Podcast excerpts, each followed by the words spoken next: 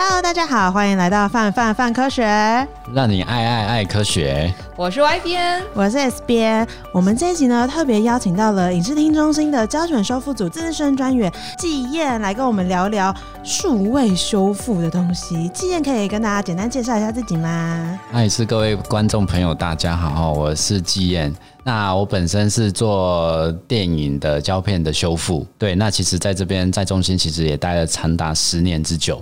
所以某种程度上资历还可以算非常的资深，完全可以，完全可以，不用这么谦虚，不用这么谦虚，真的是资深专员。对。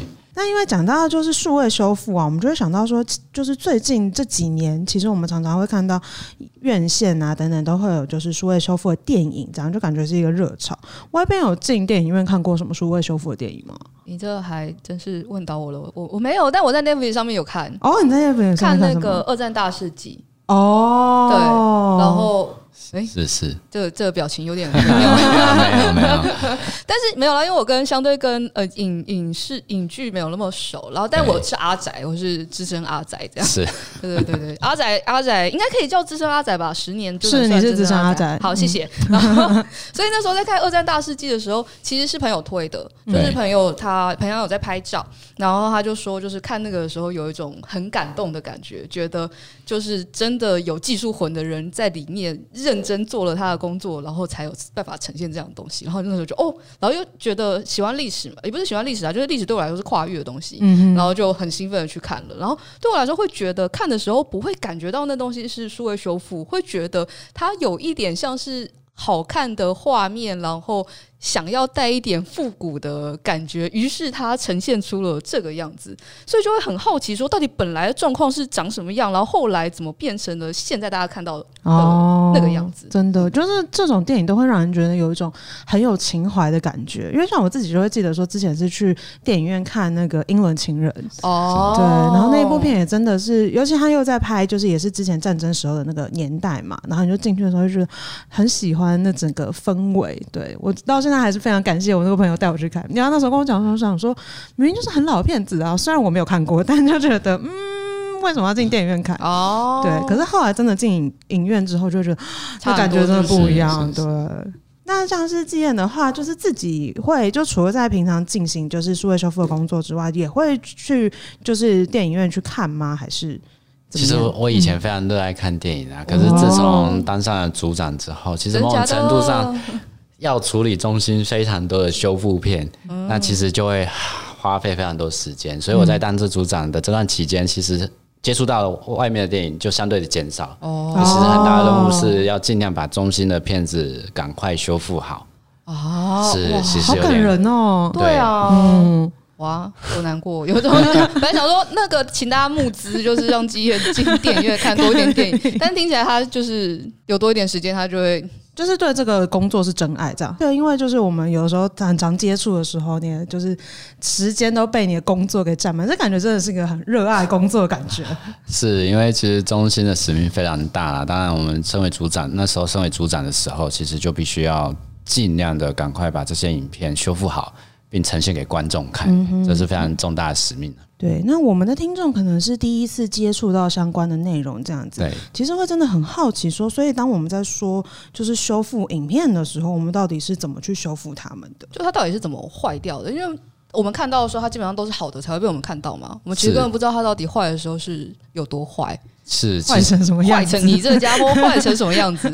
其实这边要先从胶片的开始说起来。其实东西会，嗯，影像会坏。其实早期电影都是用胶片拍摄的嘛。是的，是。它其实就是胶片在拍摄冲印过程中，应该说冲印好，完成一份最终影像的素材的时候，它其实某种程度它就会开始迈入毁灭。嗯哼。胶片其实它是生来其实就会朝向毁灭，其实跟人有点像。还有一种悲剧的美感哦，他就一出生就我是完成品了，是，我开始要变，我开始衰败。对，因为其实每放一次，它其实就是衰败的一次。哦，对，当然这是一个物理性的一个破坏，可是它化学性的化学性的破坏其实是它会自然而然就会产生的。嗯哼。当保存不当的时候，更会加速这个状况。哦，怎么样算是保存不当？对，譬如说，因为早期台湾的保存概念不比较不严谨，其实在很多戏院放映完之后，可能就被搁置在旁边。那现在环境通常不是这么的优良，湿度台湾是个高湿度、高湿气的一个环境，所以胶卷又非常怕这种环境哦，很容易产生霉，霉菌，甚至它的这个所谓的塑胶，它的载体因为这些湿高湿度产生的醋酸症，嗯，它就会产生裂化，久了其实影像资讯就会消失哦。对哇，好不利！台湾真的是感觉就是基本上不是胶片的产地了，但是他住在这个地方不太。胶片来的时候应该觉得有点害怕，想说。是是是。那我有点好奇的是，因为每家戏院都有，所以其实应该比如说同一部电影，同一部老老电影，理论上应该好几家戏院都有啊。就是哎、欸，这家特别烂，但会不会哪家存的特别好？有会有这种状况哦，真的、哦。其实刚刚说了，虽然很多戏院都有这一种状况，可能会让胶片损坏，嗯，可是我们在我们现在的构产当中，反而是我们的一个契机。譬如说，哎，有一些戏院可能是不是有保留完保留完整的影片？哦，那某个戏院可能它的影片并不完整，我们就去 B 戏院赶快去寻找它是否有完整的影像。嗯、但是呢，因为现在戏院非常多都收起来了啦，是所以还是有很多我们不知道的东西究竟存放在何处。这都等待我们去发掘哦，好像一个侦探的那个整个过程，完全很值得拍职人剧诶。是是是，就觉得每一次一个新单元，然后我们就是去找一部就是医师的电影这样子，然后我们要想办法。对啊，然后然后你你会有就是那个修复师的的故事，然后会有电影的故事，然后跟中间碰到的人，然后两者交织，根本就超级适合。对啊，可以去 在这里对，就是谁来写个小说？哎，谁来写个小说？谁来给我们致敬？大家，对，这是嗯，这边可以分享一个非常有趣的啊！大家都知道，恋爱衣物是影视厅中心非常重要的镇馆之宝。嗯嗯。那当时这部影片会是大家认为已经绝迹的哦。可是为什么最后会发现呢？因为其实是当初有一个国民党大佬，嗯，他其实非常喜欢这部片，他就去买了一个拷贝，好像后来带去乌拉圭，他去驻外了，他带去乌拉圭。可是后来呢，他去世之后，嗯，其实这个东西就放在他那里嘛。然后后来那个外交部从那边清出来之后，请我们中心呃那时候还是电影资料馆时期，嗯。对，就请我们去见识这一这一份拷贝，哎，结果发现这个是个旷世巨作，就是阮玲玉主演的《恋爱义务》。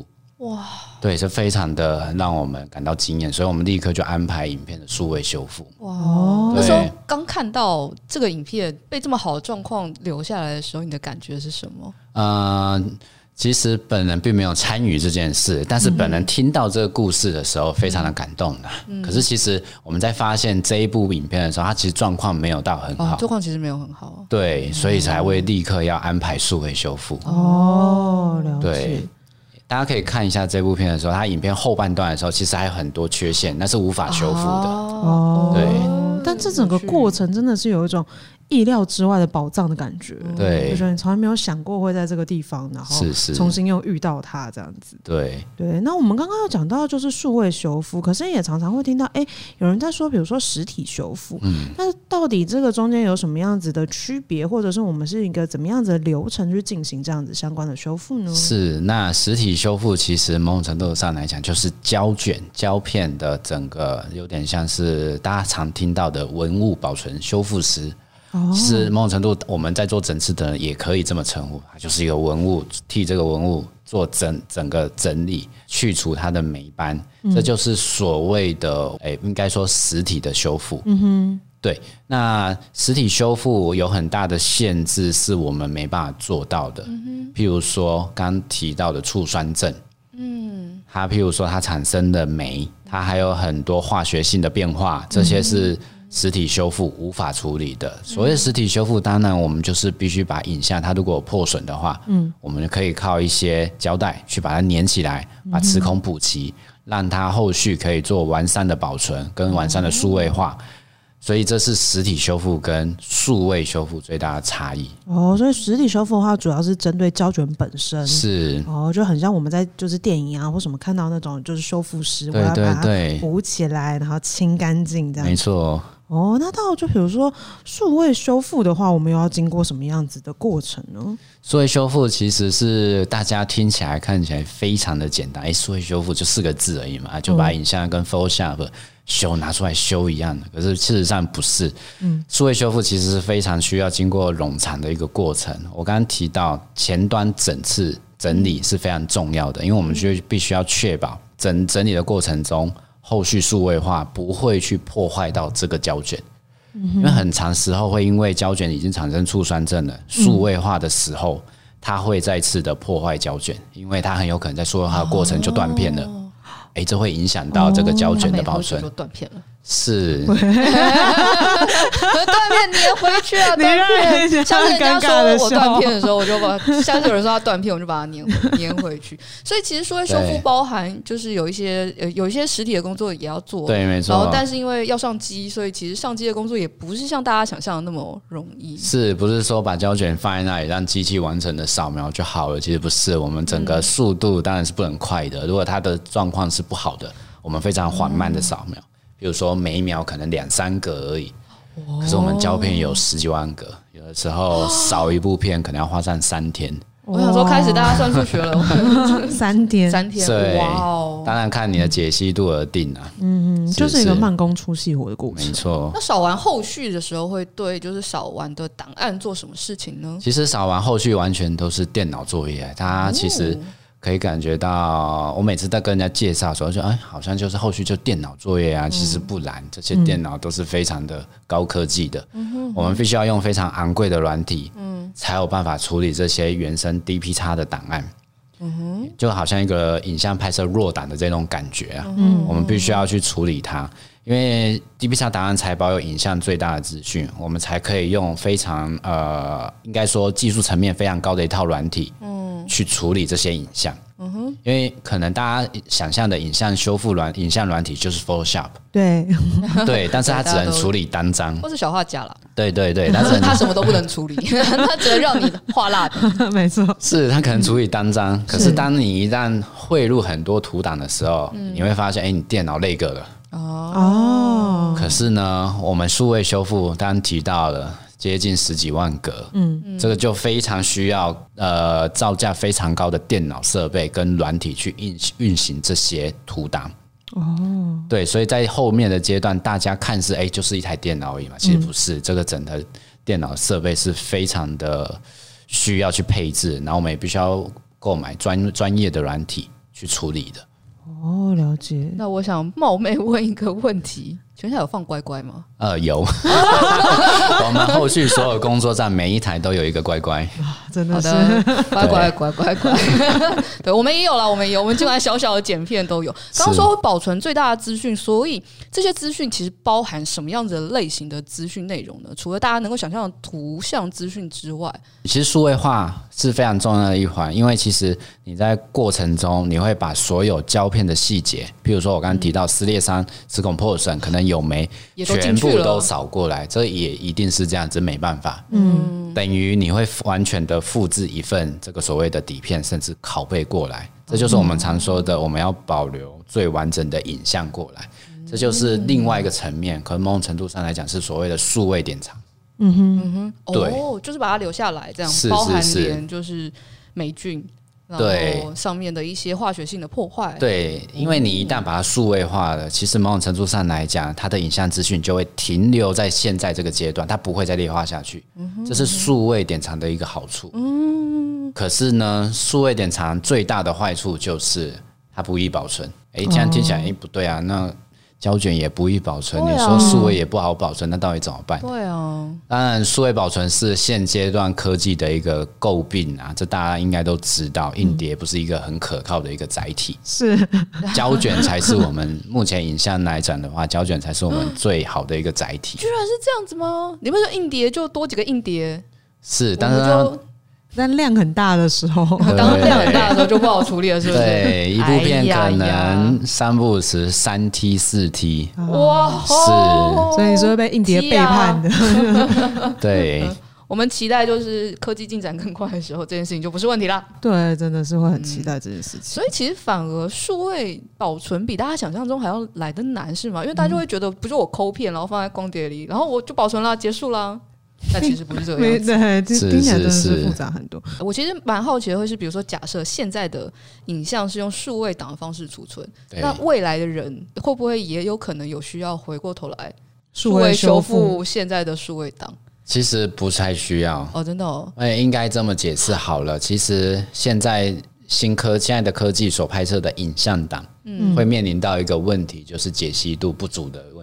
哦，比如说你早期用你的相机可能只有八百万画素，诶，它实际可能解析度大概不到二 K。嗯，可是呢，当你现在的投影设备大概都四 K、八 K 的时候，诶，你在这些设备上看，它就小小一张。嗯哼，那你要，你不可能，那你你当时的照片就只有这么一张而已，你不可能去找重建当时的场景，重新拍一张。是。不可能的，嗯，所以数位的时代当然就会面临不是修复的问题，而是 pixel 增大的问题，解析度增大的问题。哦，其实现在的中心的修复影片，可能未来也都会面临这样的问题。哦，对，因为我们现在做大部分都做二 K、四 K，可是现在你看都已经八 K 的时代了，哦，所以都会有这样的一个问题产生呐。所以等于就是一个往下演进，也会有不断需要点不一样技能的工作。那在这个过程中，有没有可能会遇到什么神秘的 bug 或什么之类的？呃，应该这么说啦。那其实，在整个修复的过程中，每一个环节一定都会遇到非常多的状况啊。譬如说，我刚刚其实没有提到，我们所有工作要进行数位修复的工作的时候。其实非常重要的是，我们要取得影像的授权。啊，当然，对，嗯、这个是就是我们最大的 bug，没有不能说 bug，其实最大的困难点，需要大家多帮忙的地方了。对，因为为什么呢？因为很多著作权人对于影像的授权并不是这么明了。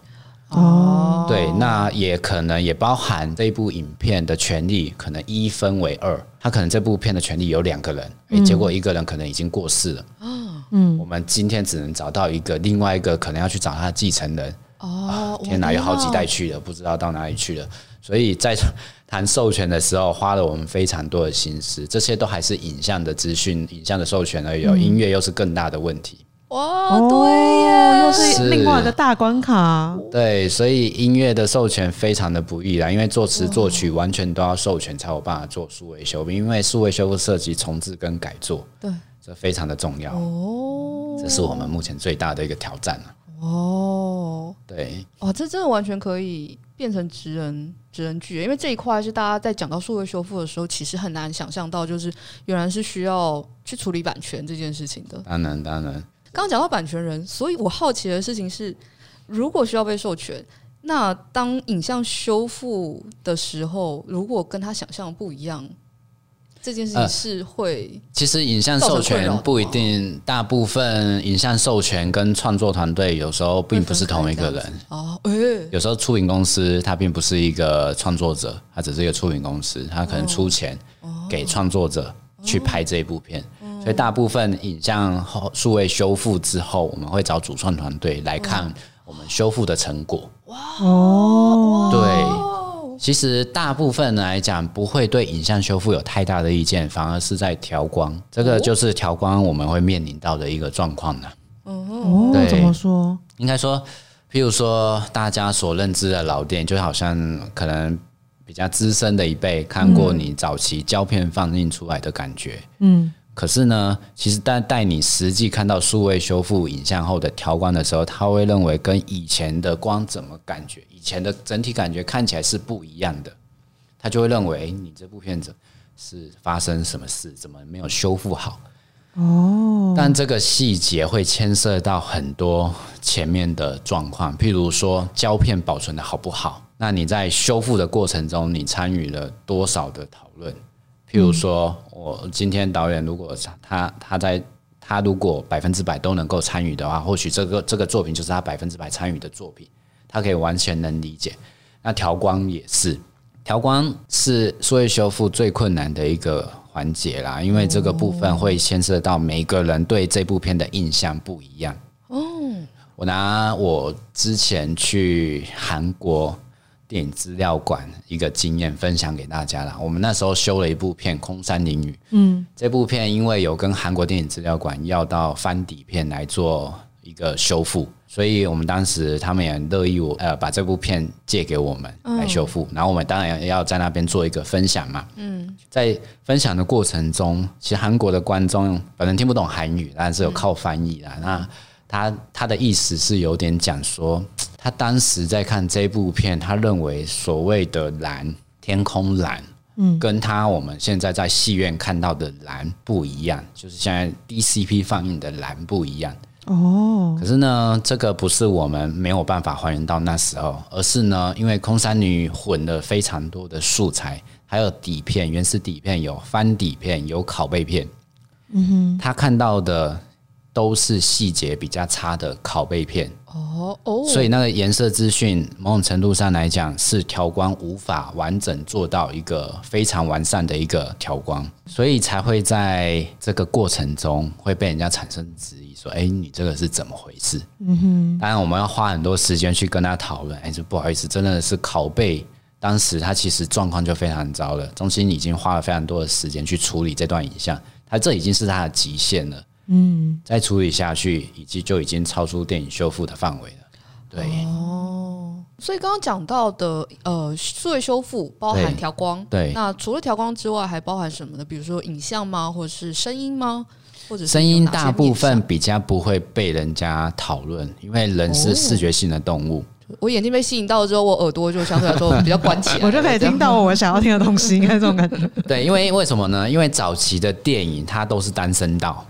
单声道并没有太多需要处理的地方。是单声道哎，哇！对，他就是说他的声音、他的对白、人物的对白跟他的配乐配乐，其实是在同一个声轨的。哇！我们只要去崩溃，我们只要去处理它的噪点，那适时的降一些高频音，其实就可以把这些声音处理到好。所以观众其实某种程度上来讲。呃，他们较少能够体会到声音的上面的差异，反而是影像那个是最直接看到的，所以他们会非常在意影像上的差异性。哦，对，我没想过这件事情哎、欸。但说到声音，就很想要就是往下问，因为之前在就是读相关资料的时候，听说国影中心有一个就是声音修复师，然后里面有一个非常非常非常厉害的机器。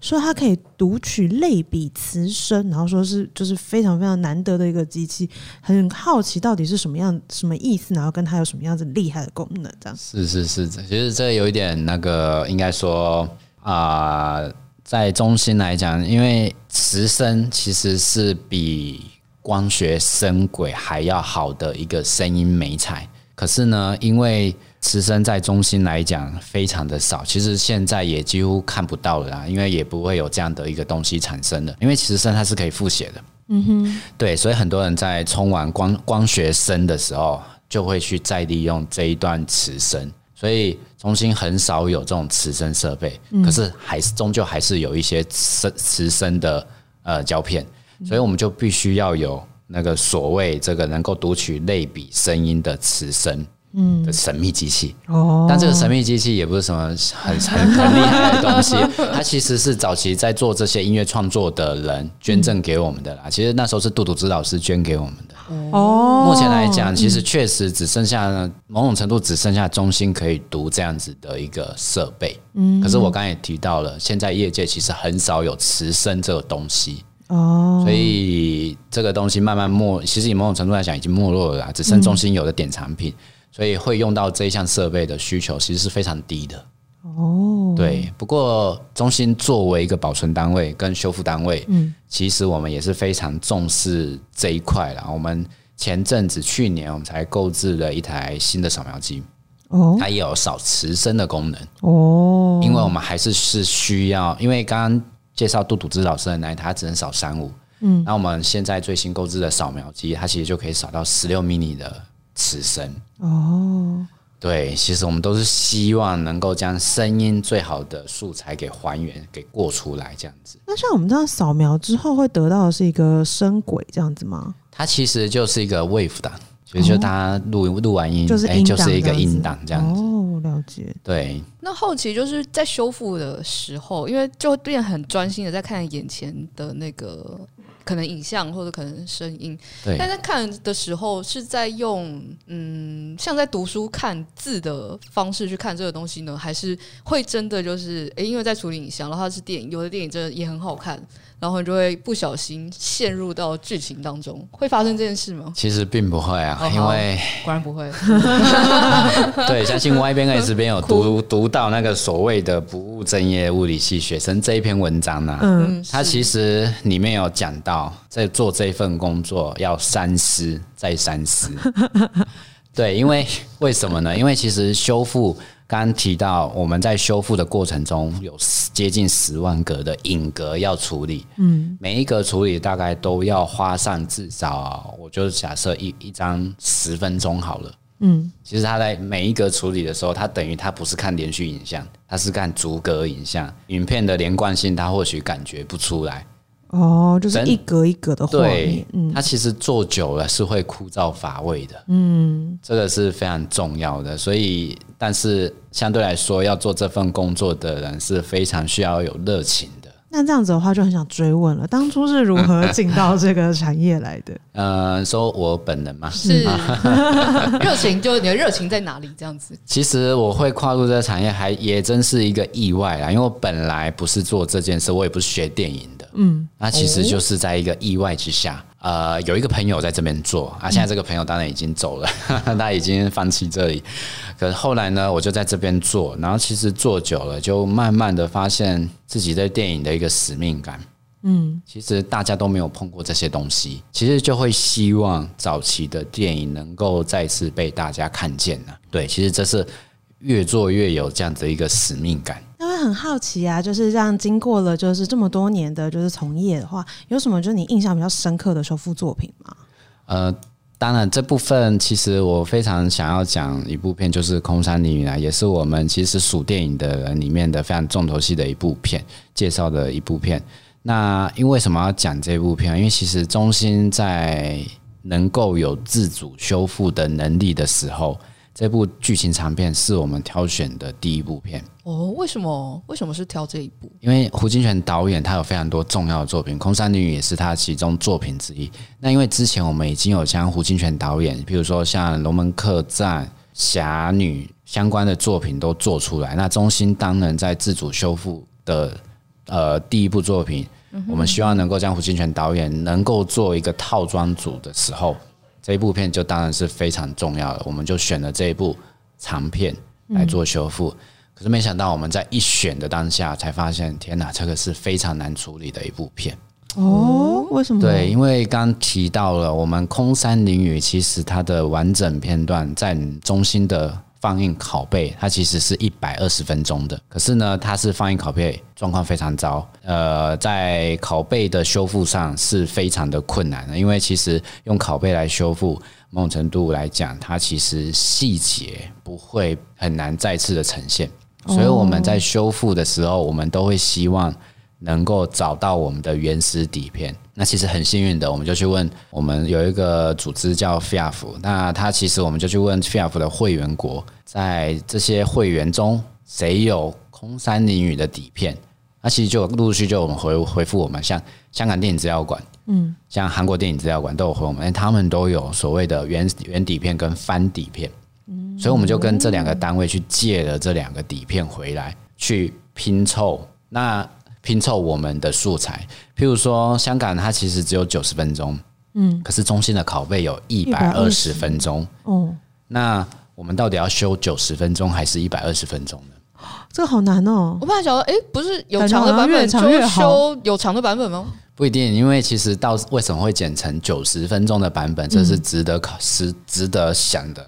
在香港为什么会剪成九十分钟？或许有当时的技检。就把它剪成九十，就是有一些不必要的片段，可能就把它剪掉。剪掉。了。这这这部分是需要做历史的考究的。哦，可是我们很幸运啊，我们其实是有去问钟宁女士，嗯，她有说当时在台湾放映的一个版本，其实确实就是一百二十分钟。嗯，所以我们最终决定就要修一百二十分钟。哦，所以这就是一个世纪的非常大的一个挑战。我们要混三种素材。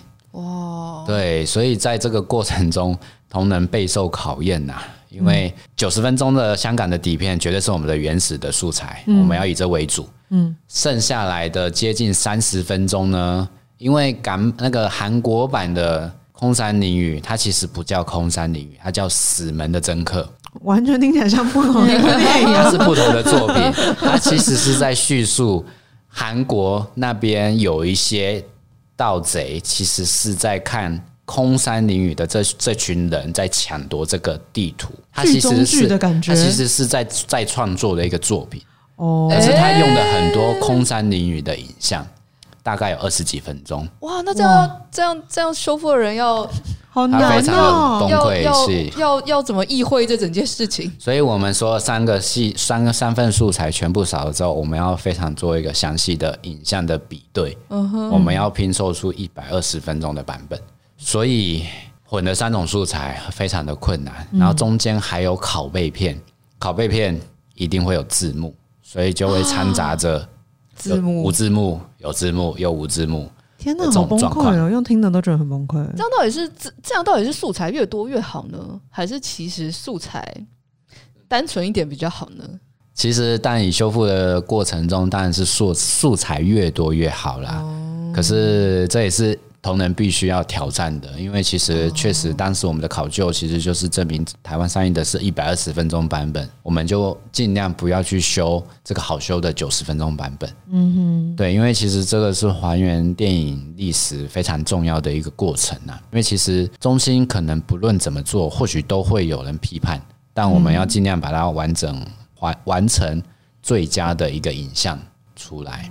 对，其实这是非常重要的过程。那像当初在修复就是这一部就是空山灵雨的时候，总共大概花了多久时间？这部片哦，真的要讲的话，其实我个人认为它花了，其实我们在搜寻这些胶片的时候，至少花了应该有半年。应该说在然后后续呢，在整个修复胶片都收到之后嘛，在修复的过程，其实我们花了将近一年的时间。嗯，为什么？因为其实就是刚提到的三种素材的混杂。间接的会影响到同仁修复上的一个品质，因为其实三份素材的画框，其实某种程度上都不太一样的。嗯，所以你要怎么去把它套好这件事，非常需要时间呐。哦，那当然，刚刚有提到去字字幕这件事，这这个某种程度上来讲，在一年的时间内是做不完的。哦，所以其实我们在隔一年又花了大概半年有的时间在处理去字幕这件事。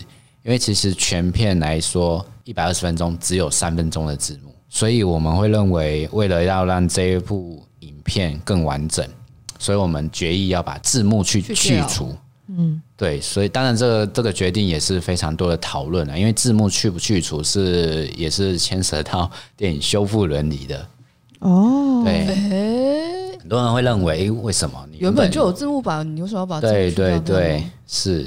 哦，那其实相关的讨论听起来蛮复杂的，核心是为了要重现就是当代那时候的电影的风采。对，而在这之中，技术可以帮忙，对，但很多事情是要人对去中间不断去协调讨论之后，才会把最终的修复版本呈现在大家面前。是是是，对。其实我很好奇啊，那因为就是有的人就是想到修复电影的时候，就想说，哎，那我如果现在有这么多厉害的技术，嗯、难道我不能把那个就是一键修复？对，一键修复，然后把它全部都修的超漂亮？然后有人工智慧啊，超亮、啊，人工智慧应该会知道这边字幕哪里是字幕，哪里修掉之类的。对啊，呃，现在当然我们所谓的修复软体都有自动修复这一个功能，嗯、但是它并没有加入 AI，它没有办法学习跟判断，它其实就是我们自己设定的参数。决定究竟要去除的如何，但这个功能非常的危险，因为你在做这个全自动运算的时候，很有可能你脸上的一颗痣，嗯，就被他让认为是脏点就被修掉了。可是它是当时演员的可能的痣，但是这个东西如果没办法后续靠人工判断的话，你完全将一部影片丢到自动修复，这是很恐怖的一件事。了解。我也曾经我也分享一部片，我们中心有一部修复片。但是因为影片在修复的时候，其实一开始某种程度都会下非常非常低参数的一个自动修复。嗯，其实是为了要先处理大部分的一个刮伤跟脏点。我们在这个过程中，我们其实有一段影像，只有大概不到两秒的时间，有一个飞镖，它非常的细微，就这样子被修掉了。哦，就是被判断成是就是刮伤哦。但是这个过程中，我们其实到了很后面才发现这件事。嗯，为什么？因为其实。刚刚我提到，它其实就是不到两秒时间，那画面一闪而过，没有人感觉得出来这件事。那为什么后来会被发现呢？因为后来我们都会透过软体来去检视一下这些事情。那当然，我们在看的时候，用用逐格软体在看的时候，其实就会发现奇怪，这个画格不到两秒的时间，可是它可能接近几千格，为什么会有这个莫名其妙的格数，然后完全画面没有任何东西呢？所以，我们就是同同仁就产生这样的疑问，去把原始的扫描档调出来之后，哎，飞镖被修掉了，就咻，还这样咻，然后因为也没攻击到人之类的，就一闪而过。对，嗯，哎，蛮有趣的，是，这真的非常非常。这飞镖也没有推进剧情嘛，就对他不是，他没有注意到，就就就这样过去。对，哎，这真的好像现在可能真的得要很细，或者是得要人去注意这件事情才会。才会抓到，对，那这当然也是修自动修复，目前还没办法，bug 这样子，对，百分之百交给他了，后续还是必须要花人工去检视这些影像呢。对，那像我们在修复的时候，所以我们的目的并不是要让它就是比如说长得很漂亮，因为像大家习惯，比如说 PS 啊什么之类。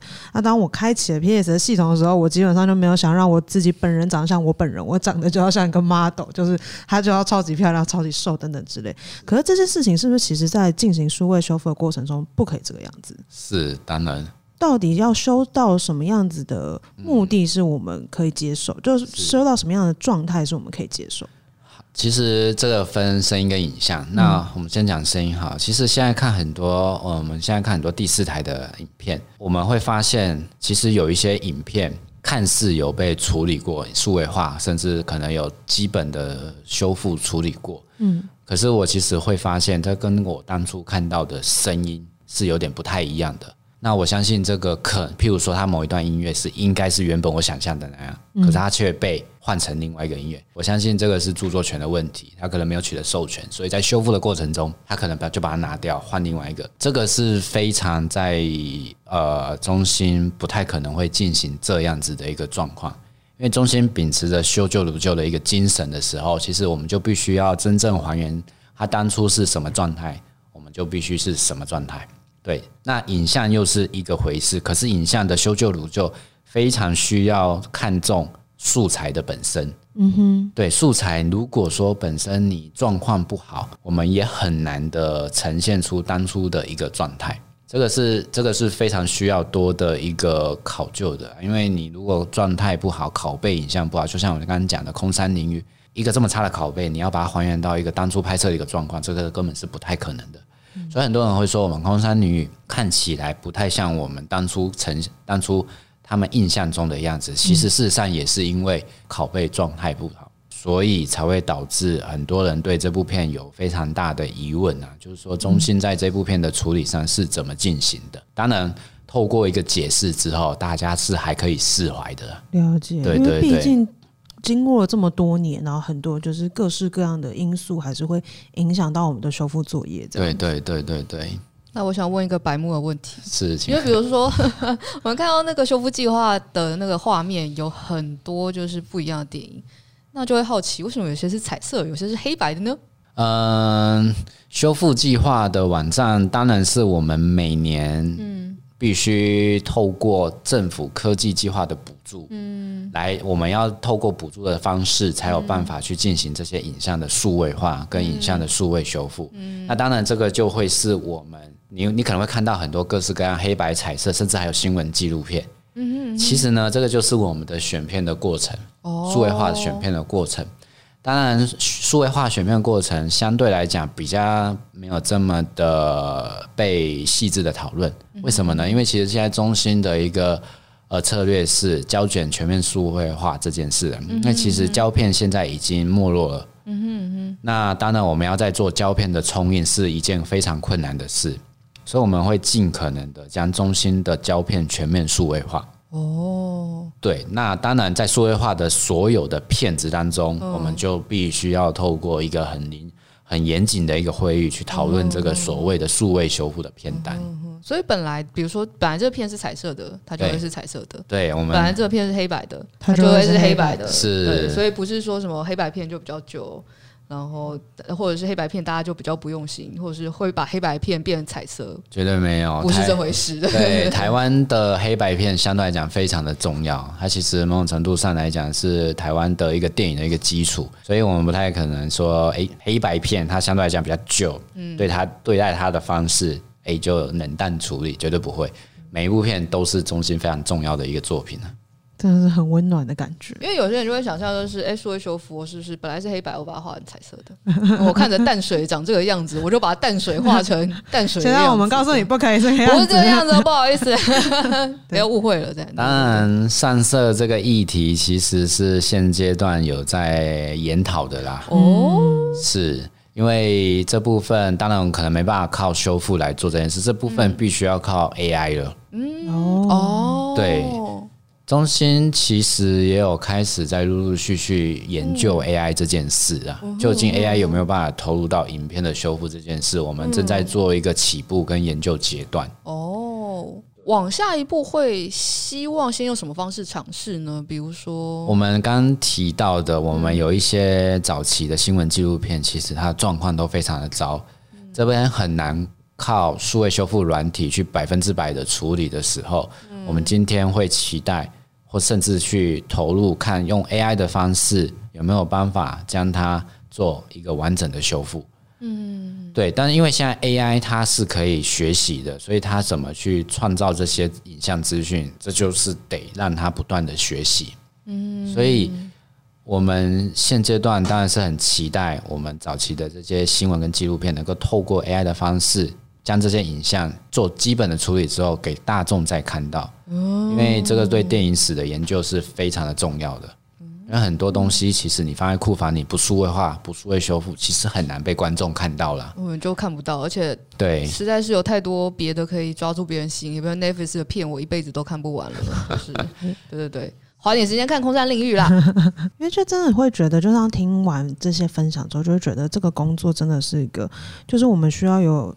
非常非常有耐心，然后又非常细心，然后其实有很多部分是非常科学的，我们要用很严谨的方式去看待它。但某个程度，因为比如说我们传承了这些很珍贵的资产，然后我们也用一个修旧如旧的精神去就是修复这些内容，就是有一种既很既理性又很感性的一个工作。职人剧，职人非常非常有 很适合，超级适合，就是因为听起来又像侦探。然后你就觉得你要去跟就是比如说版权人或者是或者是当初的团队去谈这些相对来说刚刚感觉很意向、很感情或者是情绪或是记忆端的东西，嗯，对啊，真的是个很最不可靠就是记忆了。所以大家说说，哎，当初我看的时候不是这样，就如果是科学人了，我啦，我脾气不好科学人就摇晃他说那是你记错了，但没有没有没有对，但数位修复就是会考虑到非常多的面向。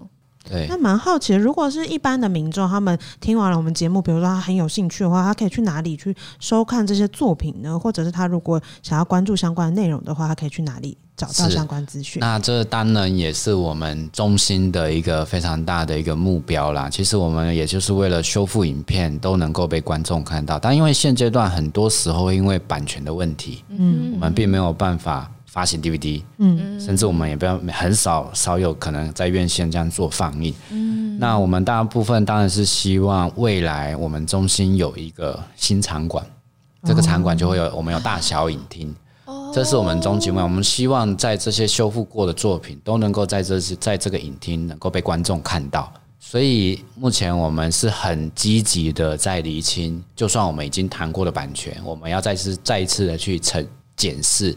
这些呃当初的合授权合约是否能够让我们在做中心场馆的非营利使用？